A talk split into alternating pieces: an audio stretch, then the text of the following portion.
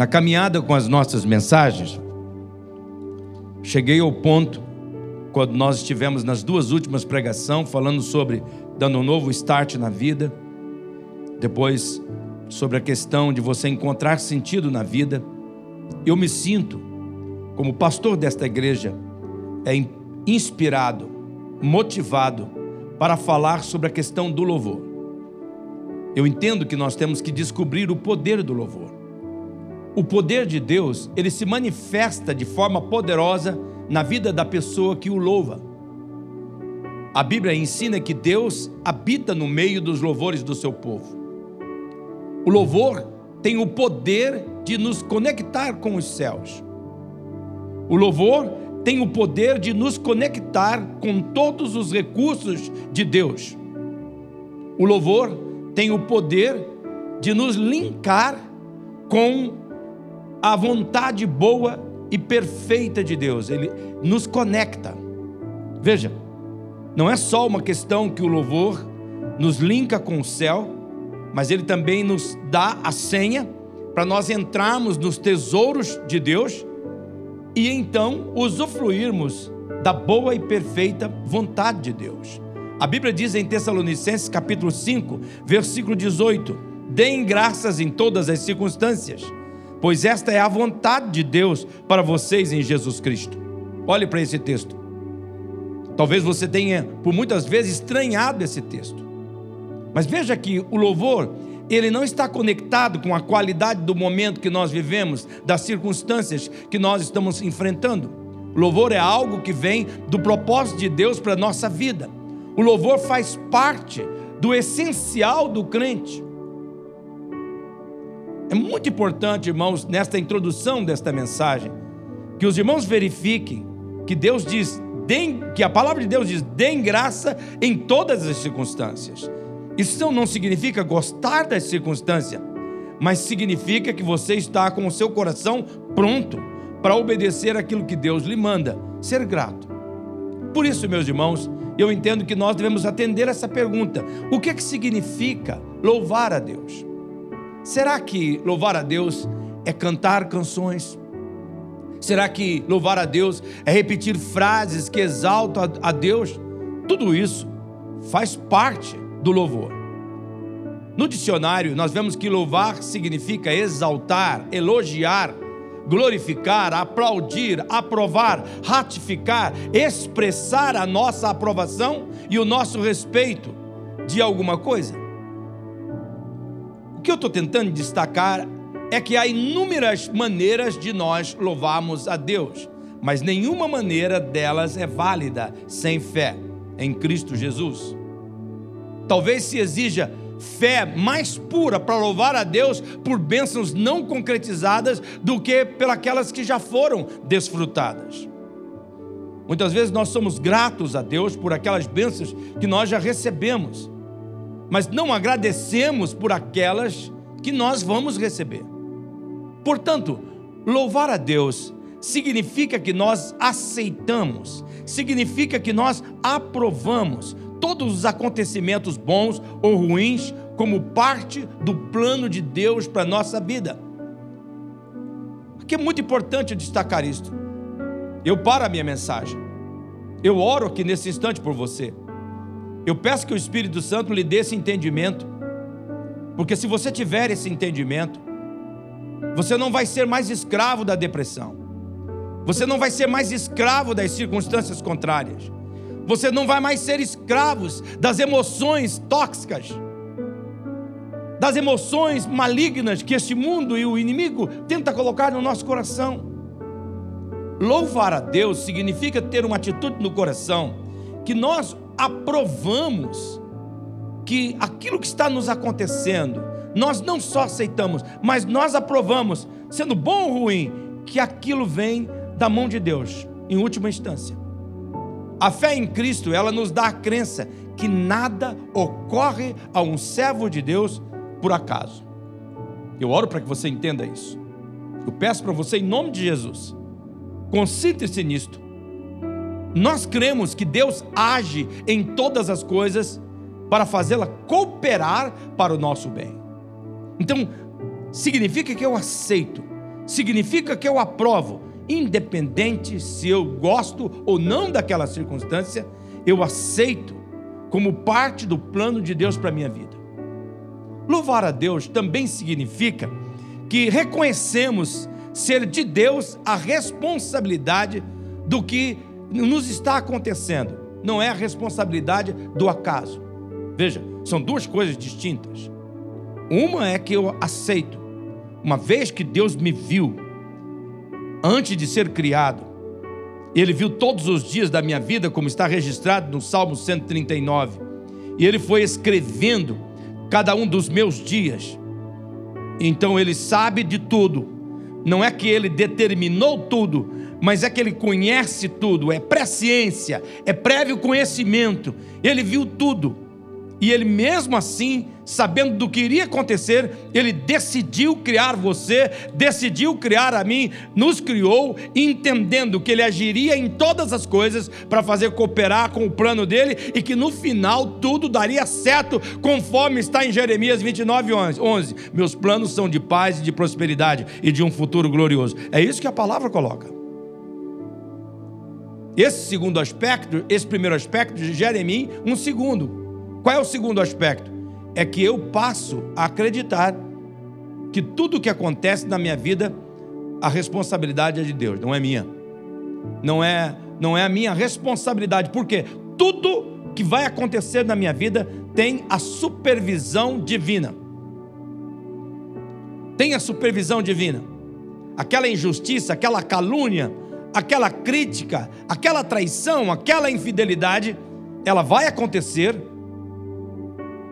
Deus viu que aconteceria, mas Ele está supervisionando aquilo de tal maneira que aquilo seja para o seu bem, seja revertido em bênção e não em maldição, porque a cruz de Cristo quebrou a maldição. Você entende? Diga um amém.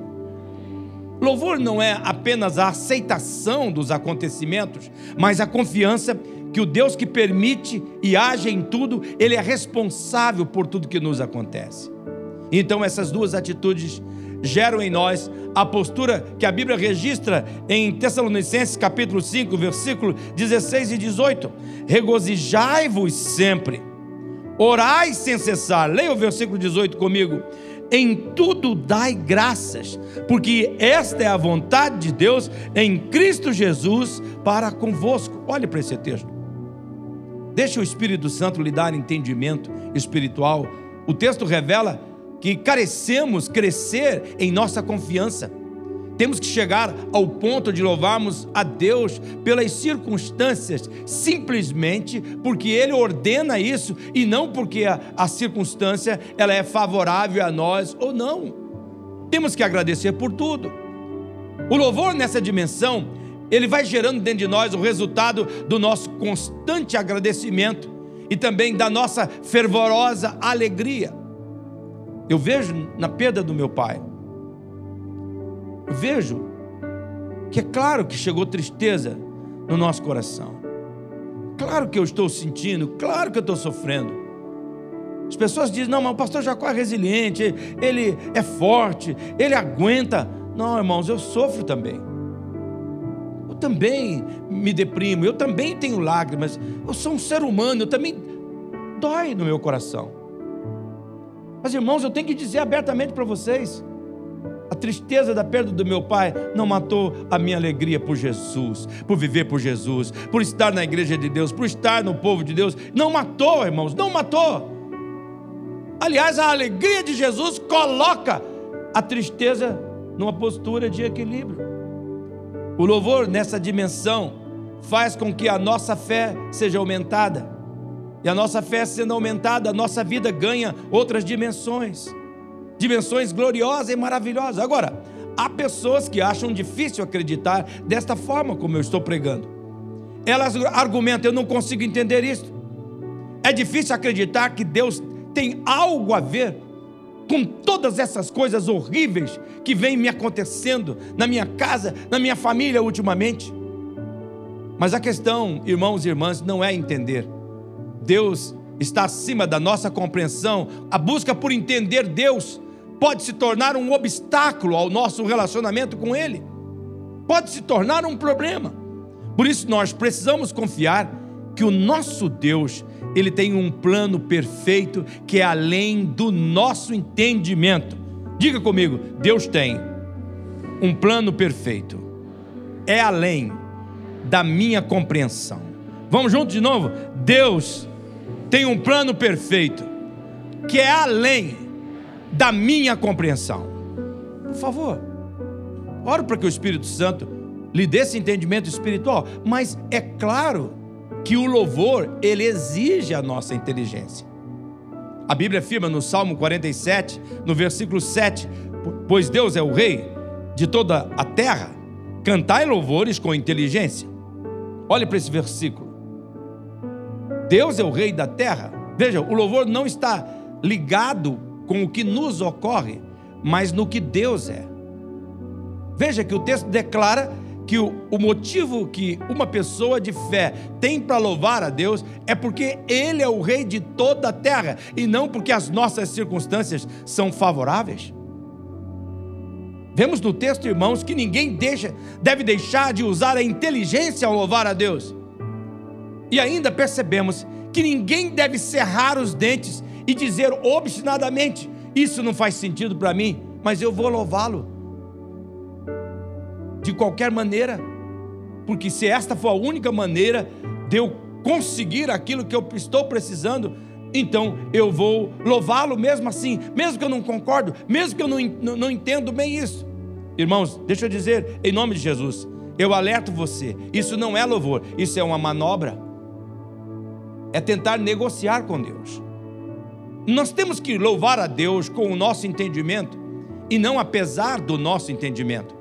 Nosso entendimento nos atrapalha quando nós procuramos saber por que, que Deus fez isso e como é que Deus permitiu introduzir certas circunstâncias na minha vida. Por, onde é que estava Deus quando a minha mãe morreu? Onde é que estava Deus quando meu pai morreu? Onde estava Deus quando a minha netinha morreu? Onde é que estava Deus quando a minha esposa morreu? Nós ficamos perguntando querendo entendimento das coisas, quando na verdade o nosso louvor não está vinculado com as coisas que nos acontecem, mas está vinculado com aquilo que Deus é, com aquilo que a pessoa de Deus é. Deus quer que nós entendamos que Ele nos ama e que Ele tem um plano perfeito para nós. E a Bíblia diz, em Romanos capítulo 8, versículo 28, na versão da Bíblia viva que eu leio para os irmãos aqui, olha o que está escrito: E sabemos que tudo quanto nos acontece está operando para o nosso próprio bem, se amarmos a Deus e estivermos nos ajustando aos planos dele. Olhe para esse versículo. Veja, tudo. Deus está trabalhando, Deus está operando para que o nosso bem. Deixe o Espírito Santo fazer isso, falar isso no seu coração. Mas veja que esse texto diz assim: mas nós precisamos estar nos ajustando aos planos de Deus. Muitas vezes nós queremos que Deus ajuste o plano dele de acordo com a nossa vontade. E aqui o texto é claro. Se amarmos a Deus e estivermos nos ajustando o plano dele, ele vai agir em todas as coisas para o nosso bem. E aqui eu pergunto para você neste momento: que essa seja a pergunta do Espírito Santo ao seu coração. Você está se ajustando ao plano de Deus? Será que você está rodeado por circunstâncias difíceis? Está lutando contra para entender por que isso está acontecendo? Então procure aceitar com todo o seu entendimento que Deus ama você e que Ele tem permitido que tudo isso acontecesse, mas Ele tem o controle e a supervisão para fazer essas coisas cooperarem para o seu bem. Deus ele está trabalhando para que aqui neste mundo e na eternidade você possa viver com segurança. Por isso, haja o que houver, louve a Deus, agradeça ao Senhor. Quem sabe aqui, nesta manhã, uma família que está enfrentando um problema delicado. Talvez você tenha uma área de oração na sua vida que você colocou diante do altar do Senhor. É um conflito familiar é uma enfermidade, é uma crise existencial. Dobre o seu joelho, fale com Deus de todo o coração. Senhor, se é verdade, como a tua palavra diz, que o Senhor viu tudo, e que o Senhor está cuidando de tudo. Pai Celestial, eu não quero mais viver ansioso, Senhor. Eu quero confiar, ó Deus, que nada surpreende a Ti, a que acontece na minha vida. Eu quero confiar tudo, Senhor. O Senhor está supervisionando a minha vida. O Senhor é responsável por essa situação, por aquela situação. Ó Deus, eu sei que o Senhor vai agir. Eu quero me ajustar ao teu plano. Eu quero me ajustar à sua vontade. Isso nos arremete à seguinte implicação: o louvor significa que a nossa vida toda é uma adoração. Na verdade, o louvor, ele é um modo de vida. O louvor, ele está além desse negócio da gente cantar. É verdade que quando nós cantamos, Deus eleva o nosso espírito. É verdade que quando nós cantamos, as correntes que nos prendem são arrebentadas. Aquilo que nos prende elas, elas são os cadeados que nos prendem, os ferrolhos de ferro são também arrebentados. E é verdade que aonde o louvor está, Deus está no meio, e então os espíritos malignos não têm poder para agir. É verdade. Mas o louvor é também um modo de vida. A Bíblia diz em 1 Coríntios capítulo 10, no versículo 31, que quer a gente coma, quer a gente bebe, a gente tem que fazer todas essas coisas para a glória de Deus. Veja, é um estilo de vida que aquele que crê escolhe. Em todo momento da vida, a maneira como você come, bebe, anda e, e vive, é para a glória de Deus. É um estilo. Nós, os crentes, nós louvamos a Deus não pelos resultados que nós esperamos, mas pela situação tal qual ela é. Na verdade, irmãos, o louvor, como um estilo de vida, gera naquele que crê a confiança que tudo que lhe acontece passa pelo filtro da vontade de Deus. Isso muda tudo. Como eu já disse e repito, muda os nossos sofrimentos, os acontecimentos negativos. Você vê de uma outra forma. A maldade humana vai ter que passar pela filtragem da vontade de Deus. Eu oro para que você perceba. Os ataques malignos vão passar pelo filtro da vontade de Deus. Quando Pedro ia ser tentado, Jesus disse: Mas eu roguei por ti, para que você prevaleça na fé. Você pode colocar o dilema que você está vivendo, é aquela injustiça no trabalho. Onde é que estava Deus que permitiu, talvez você, um empresário, traído por alguém, por um sócio, que jogou ele no chão, ou talvez um esposo, traído por uma esposa, ou uma esposa por um esposo. Tudo que nos acontece, quando você olha para a vida desta forma, que tudo nos acontece, passa pelo filtro da vontade de Deus, então é aí que a bênção do Senhor opera. Não é possível praticar o louvor sem acreditar que Deus filtra tudo o que nos acontece. Por isso o louvor, ele é um modo de vida. Nós precisamos destacar que quando nós louvamos, o poder de Deus penetra na nossa dificuldade. Eu quero repetir esta frase, não está no telão, mas eu quero repetir. Quando nós louvamos a Deus, meus irmãos, o poder de Deus penetra na nossa dificuldade. Eu me lembro, era o ano de 1976, eu tinha talvez 18, 19 anos, acho que 18 anos, e eu estava, 18 anos, eu estava internado no hospital Modelo, onde é o Maringá Parque, Antigamente tinha um hospital chamado Modelo. E ali, naquele hospital, no finalzinho da tarde, eu estava numa crise epilética. Eu era epilético. Eu, eu, tinha uma lesão cerebral dos dois lados do meu cérebro. Eu vivia dopado de gadernal e, te, e, te, e te, tegretol. E meus irmãos, naquela tardezinha, entrou uma senhora no meu quarto, me deu uma revistinha chamada Mensagem da Cruz. E naquela revistinha tinha um artigo que falava exatamente de um pai que tinha um problema com uma filha, um problema semelhante ao meu, e que eles foram desafiados a aceitar o fato de que o plano soberano de Deus tinha responsabilidade por tudo o que estava acontecendo na vida daquele pai e que ele precisava louvar o Senhor, aceitar, aprovar e crer que tudo tinha o filtro da vontade do Senhor. Quando eu li aquilo, eu fui tomado por uma convicção. Eu era jovenzinho, estava assustado, nunca tinha ficado internado sozinho. E aí então, naquele momento que eu estava ali no hospital, no cair da tarde, eu fiz uma oração. Falei: Senhor Jesus, Eu aceito como parte do teu propósito isso que está acontecendo comigo. Eu aceito, Senhor Jesus, que o Senhor tem poder para me curar. Se me curar, eu vou testemunhar. Se não me curar, Senhor, eu vou te servir. No outro dia eu ganhei alta e fui para casa. Por volta das 8 horas da manhã, eu tive uma outra crise, uma crise terrível, uma dor de cabeça terrível. E eu virei para o lado, tinha minha escrivania. E na minha Bíblia estava escrito Jacó. E eu lembrei o quanto que o meu nome estava linkado com a Bíblia, estava ligado, quantas promessas tinha aí. E eu lembrei de sexta-feira, daquela experiência que eu tive. E parecia que Deus me pergunta: se eu não te curar, você vai me servir, você vai me adorar, você vai se devotar a mim. E eu fui repetindo afirmativamente. Eu esqueci da minha doença. Eu foquei naquilo que Deus é. E eu dormi. Acordei 11 horas. Era o ano de 1976. Nós estamos em 2022. Eu nunca mais tive uma crise epilética. Eu nunca mais precisei tomar gadernal e tregetol.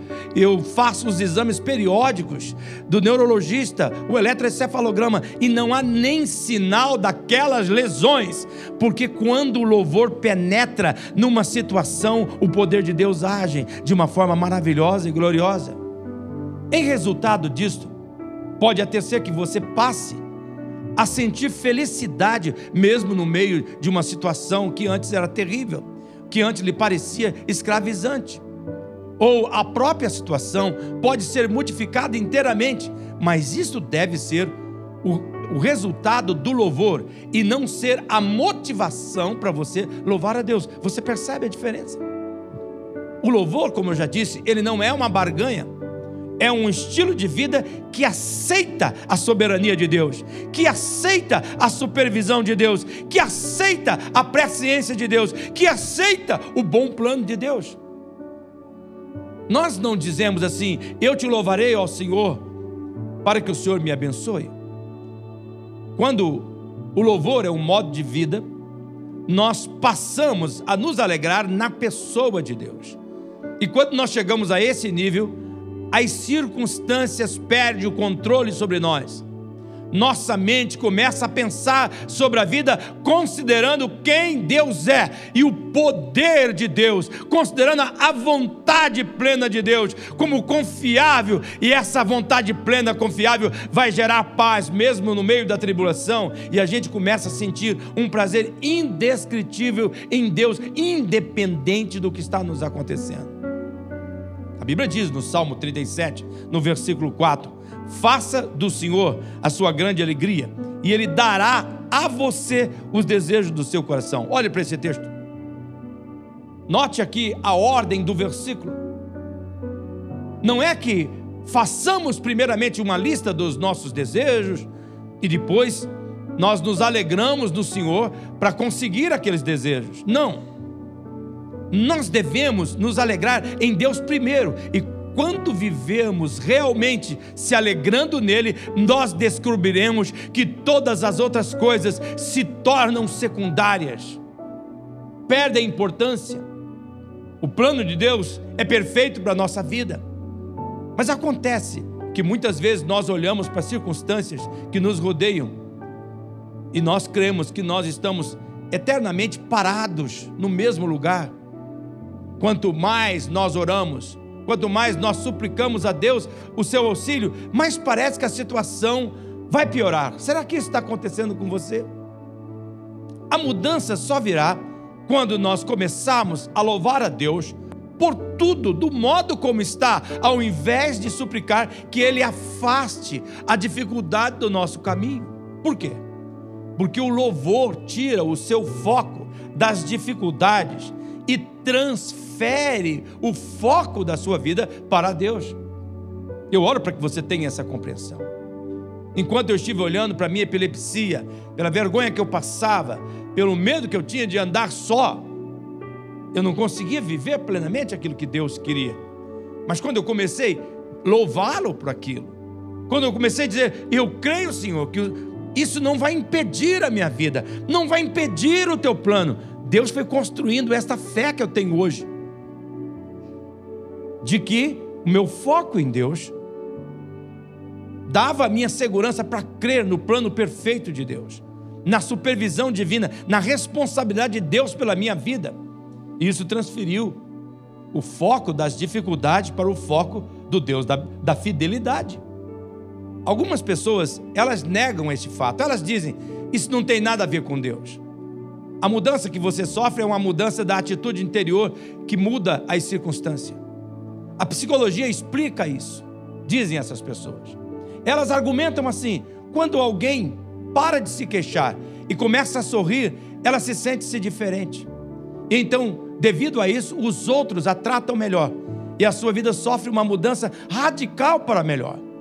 Mas sabe, irmãos, a verdade é que louvar a Deus não é apenas uma mudança de atitude, é uma mudança de vida. Não há poder em nossas palavras de louvor pelas palavras em si. Não há poder em nossa atitude de gratidão e de alegria, pois todo o poder vem do Pai das luzes, vem de Deus.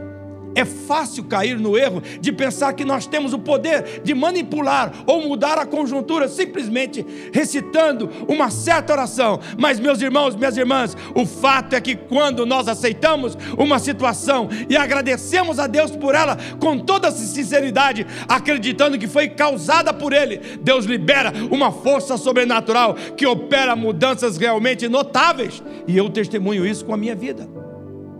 As nossas orações sinceras abrem, meus irmãos, a porta para o poder de Deus penetrar em nossa vida. E quando o louvor é um estilo de vida, ele tem a capacidade de liberar o poder de Deus mais do que qualquer outra atitude. O louvor libera o poder de Deus. E nós vemos aqui no texto, num texto bíblico, lá no Velho Testamento, segunda Crônicas, do capítulo 20, a história do rei Josafá. Nós temos um exemplo extraordinário de como é que Deus atua quando nós louvamos. Josafá era rei de Judá e certo dia ele descobriu que o seu reino estava sendo atacado por, um, por poderosos exércitos inimigos. Josafá sabia que ele não tinha poder, ele não tinha capacidade para vencer aqueles inimigos. E o que que Josafá fez? Ele então, ele clamou a Deus desta forma, como nós vemos no capítulo 20, no versículo 12 de 2 Crônicas, porque em nós, disse Josafá, não há força para resistirmos a esta grande multidão que vem contra nós. E não sabemos nós o que fazer. Porém, os nossos olhos estão postos em ti. Olhe para esse texto. Esse texto tem uma palavra para o teu coração hoje aqui nesta manhã. Veja bem o que Deus está fazendo. Nós vemos nesse texto Josafá, no importante ato de louvar a Deus, ele afastou os olhos das circunstâncias, daquele momento ameaçador, e ele colocou os olhos em Deus. Josafá disse: Eu não sei o que fazer, mas eu sei para quem olhar. Veja aqui, irmãos e irmãs, Josafá, ele não estava fechando os olhos à ameaça, nem negando a realidade. Ele não estava procurando ignorar os seus inimigos que o rodeavam, não. Ele fez um balanço cuidadoso da situação, ele reconheceu a sua própria incapacidade e ele voltou para Deus pedindo seu auxílio. Eu chamo a sua atenção. Nós não podemos ignorar as tremendas forças do mal que nos ameaçam reconhecê-las exatamente como são, dão-nos um, um, motivo ainda maior para louvar e agradecer a Deus por sua autoridade e pelo seu controle perfeito. Nós não precisamos ficar preocupados, porque o mal aparece em nossa vida. Basta reconhecê-lo, basta admitir a nossa incapacidade de luta e nos voltarmos para Deus. Quem sabe aqui uma mãe aqui um pai, talvez uma filha, um filho, alguém aqui nesta manhã está enfrentando um momento que você não tem força para isso, você não tem capacidade para vencer este momento. Todos nós temos uma área da nossa vida, da nossa família, da nossa casa, que a gente não dá conta, que parece que está perdido, que parece que está morto. Mas quando nós chegamos diante de Deus e falamos a verdade, eu reconheço Senhor, a minha incapacidade, mas eu tiro os olhos da minha incapacidade e vou olhar para quem tu és. Isso muda. Deus disse a Josafá no versículo 15 do capítulo 20: Ele diz assim: ó, não temais, nem vos assusteis por causa dessa grande multidão. Olha a informação. Pois a peleja não é vossa, mas de Deus. Josafá, o meu plano eu já vi tudo. Eu sei de tudo. Josafá, eu vou ajustar isso para o teu bem. Josafá, não é a tua responsabilidade, é minha. Esse problema é meu. Essa batalha é minha, ela não é tua. Veja, irmãos, o texto deixa claro: toda batalha do crente é de Deus e não dele. Escute isso aqui nesta manhã. Toda batalha de um homem e de uma mulher de Deus não é dele, nem dela, é de Deus. Isto é uma afirmação de grande peso. Nós não temos capacidade para superar as dificuldades que nos cercam, portanto, a batalha não é nossa, mas de Deus. Veja o que Deus disse a Josafá no versículo 17 de 2 Crônicas, capítulo 20. Neste encontro, olha Deus orientando o que, que o Josafá tinha que fazer nessa batalha. Neste encontro não tereis que de pelejar. Tomai posição. Essa frase aqui é muito importante. Ficai parados. Olha só. E vede o salvamento que o Senhor vos dará. Eu oro para que você tenha entendimento desse texto. Esse texto, tem pessoas aqui nesta manhã que esse texto está dizendo coisas que Deus já falou para você nessa semana. É um testemunho. Quando Deus fala com uma pessoa, ele confirma isto. Veja, tomai posição, ficai parado, veja o livramento do Senhor. Glória a Deus, que promessa Deus entrega ao seu povo. Mas qual seria a posição que Deus desejava que Josafá tomasse, parado e observando a ação de Deus. Qual seria esta posição? Os acontecimentos do outro dia responde a nossa pergunta. Pela manhã, Josafá deu a seguinte ordem ao seu exército. Ele ordenou cantores para o Senhor que vestidos de ornamentos sagrados marchasse à frente do exército e fizesse o quê? Louvasse a Deus, dizendo: Rendei graça ao Senhor, porque a sua misericórdia dura para sempre. Olha para esse texto. Olha para esse texto, irmãos. Qual era a posição que Deus queria de Josafá? Deus queria a posição do louvor. Os cantores foram colocados, meus irmãos, bem à frente do exército inimigo. Esse exército inimigo estava pronto para massacrar o exército de Josafá. Agora, será que você pode imaginar a reação do exército inimigo vendo um, um coral na frente do exército indo ao encontro do campo de batalha?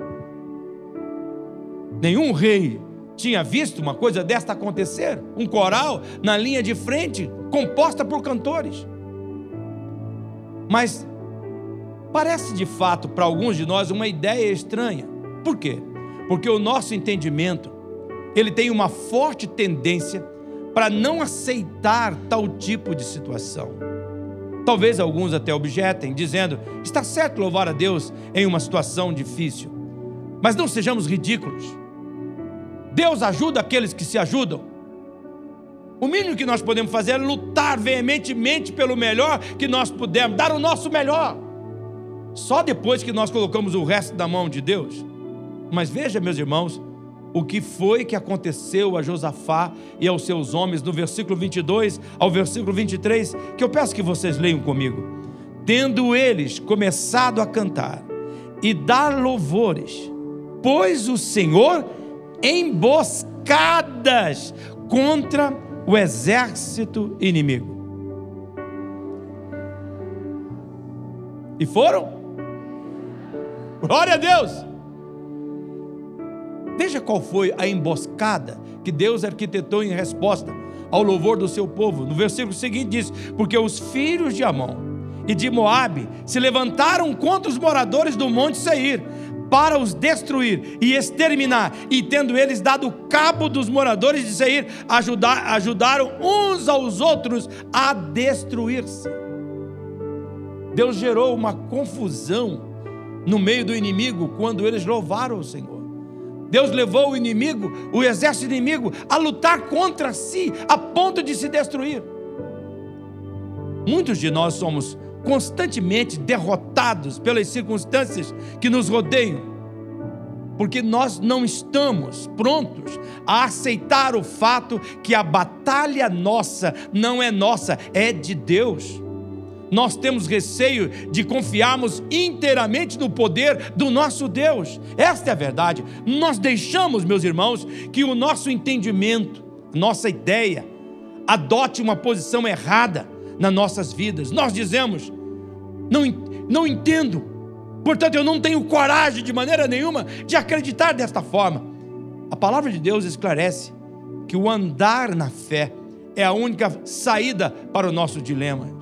Nós precisamos acreditar que as promessas de Deus são válidas, aceitá-las, temos que aceitar essa promessa e temos que ter a coragem de confiar nelas. Levar, ela vai, vai nos levar a um entendimento perfeito da vontade do Senhor. Quando eu disse sobre o meu netinho bem, vou, doutor Peplis, eu acredito, nesses meus 64 anos, todas as promessas que Deus tem me dado, elas estão sobre os meus filhos, elas estão sobre os meus netos. E eu creio que essas promessas vão se cumprir. Sabe, o meu pai, ele era um homem muito limitado.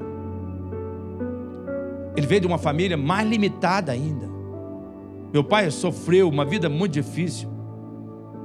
Mas uma coisa que ele e minha mãe fizeram foi: você tem que acreditar nas promessas de Deus. Você tem que confiar nas promessas de Deus. Eu tinha tudo para ser parte de uma família muito limitada, mas todos os meus irmãos romperam os limites que o meu pai não conseguiu. Mesmo limitado, ele não foi um empecilho. As promessas que estavam sobre a vida dele se cumpriu na minha vida, está se cumprindo sobre meus filhos. Tem outras que eu ainda oro todos os dias com o dedo em cima. Eu acredito nesta promessa, Senhor. Eu acredito que ela virá fazer realidade, Senhor. Eu vou testemunhar. Isto é questão de tempo, Senhor. O princípio bíblico é este: a aceitação do plano de Deus vem antes do nosso entendimento. Vem antes. O nosso entendimento humano é tão limitado que não nos é possível compreender a magnitude do plano de Deus. Josafá jamais se atreveria a seguir o plano de Deus para a batalha se existisse se estivesse é, insistindo em querer entendê-lo, você que está me vendo em casa, Josafá teria perdido a batalha se quisesse entender primeiro o, que, o plano de Deus. Mas conforme nós lemos no relato, Josafá era um homem que acreditava e confiava em Deus, com o seu entendimento, ele confiou em Deus, e o louvor liberou o poder de Deus em defesa do seu povo.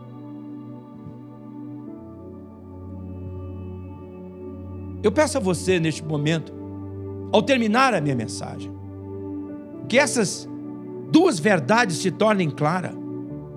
Quando o louvor é um estilo de vida, você passa a crer na verdade. Deus, quando me criou, Ele viu cada um dos meus dias e Ele escreveu no livro. Aquilo ali não era determinismo, era prévio conhecimento. Ele viu todos os meus dias ele viu todas as minhas lutas, ele viu todas as minhas circunstâncias, ele viu por todos os vales que eu passaria, ele viu todos os obstáculos que eu enfrentaria, e ele agiu em todas essas coisas para o meu próprio bem. Ele se tornou responsável pela minha vida, me colocou aqui neste mundo, e nada que acontece na minha vida vem a mim antes de ter passado pelo filtro da vontade de Deus. E a vontade de Deus, ela é boa, ela é agradável e ela é perfeita. Eu posso descansar. Então, quando você vive uma vida assim, você levanta na sua casa com essa atitude de louvor assim, de aceitação daquele dia, o poder de Deus flui na tua mente. Sabe o que o louvor faz? O louvor te eleva. Tem muitas pessoas que vivem em depressão porque não louvam reclamam, murmuram, ó vida, ó ano, ó mês, ó azar. Que família desgraçada que eu tenho, que trabalho desgraçado que eu tenho. Não são pessoas que louvam, olham para as dificuldades ao invés de olhar para o Deus das oportunidades. E por isso, se deprime.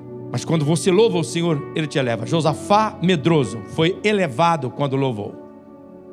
Foi, recebeu coragem, ousadia.